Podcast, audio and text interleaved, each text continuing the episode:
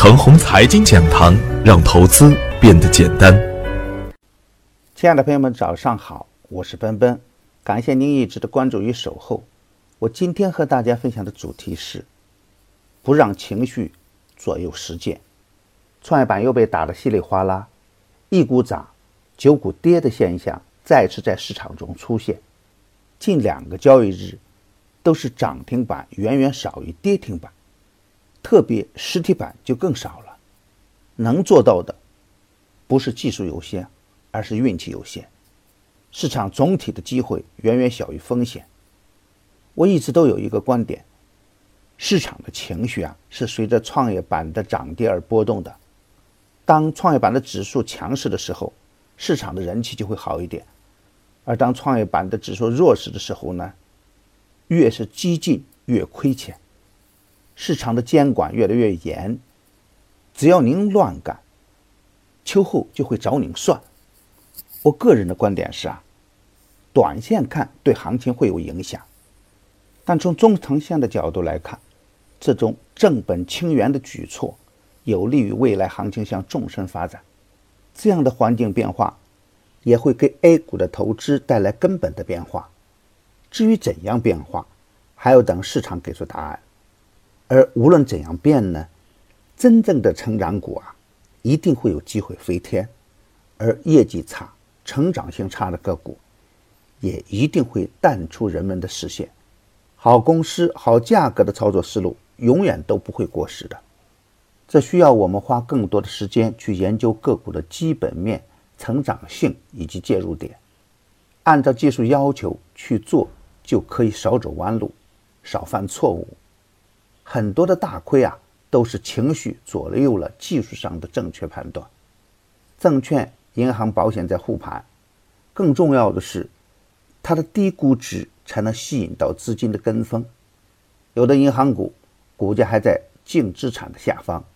再加上政策的利好，他们总体的表现就比较稳健，而被市场吹出来的资金炒出来的高价股就没有那么幸运了。一旦走弱，也相当的危险。比如永跃科技，当股价走弱以后，股价也快速的来到原来的启动点，并且还没有出现明显的止跌信号，不排除跌破原来的启动点。高位追涨的朋友会亏得很惨。A 股啊，不是一个靠勤劳就能致富的地方。每天多空双方都在进行着较量。对于普通的股民来说，我们只需要在三千四百多只个股中跟踪一只好股票，就可以确保我们大概率赚钱。但是，无论是怎样好的股票，走向极端的时候都有风险。有的个股可以熊一年。也有的个股呢可以牛一年，只要坚持上升通道，坚持止盈止损的大原则。当我们做错的时候，我们亏的就是小钱；而当我们做对的时候呢，赚的反而是大钱。跟踪趋势形成后的强结构，赢盘的概率就会更大一点。今天操作的要点是，市场是逆人性的，大风险来源于疯狂时候的贪婪。机会呢，产生于极度悲观前提下那个较弱的信号源。众人贪婪，我恐惧；众人恐惧，我贪婪，是股市中用真金白银和带血的筹码书写的至理名言。而说起来容易，做起来难。特别是对于普通的散户来说，我们根本无法找到那个真正的底。而我们我们能做的事情是呢，当底部信号确认以后，安全的系数就会更大一点。不能让主观的判断来影响技术指令的执行。方向不明的时候，还是要坚持刀枪入库，马放南山，不做小机会的小概率事件。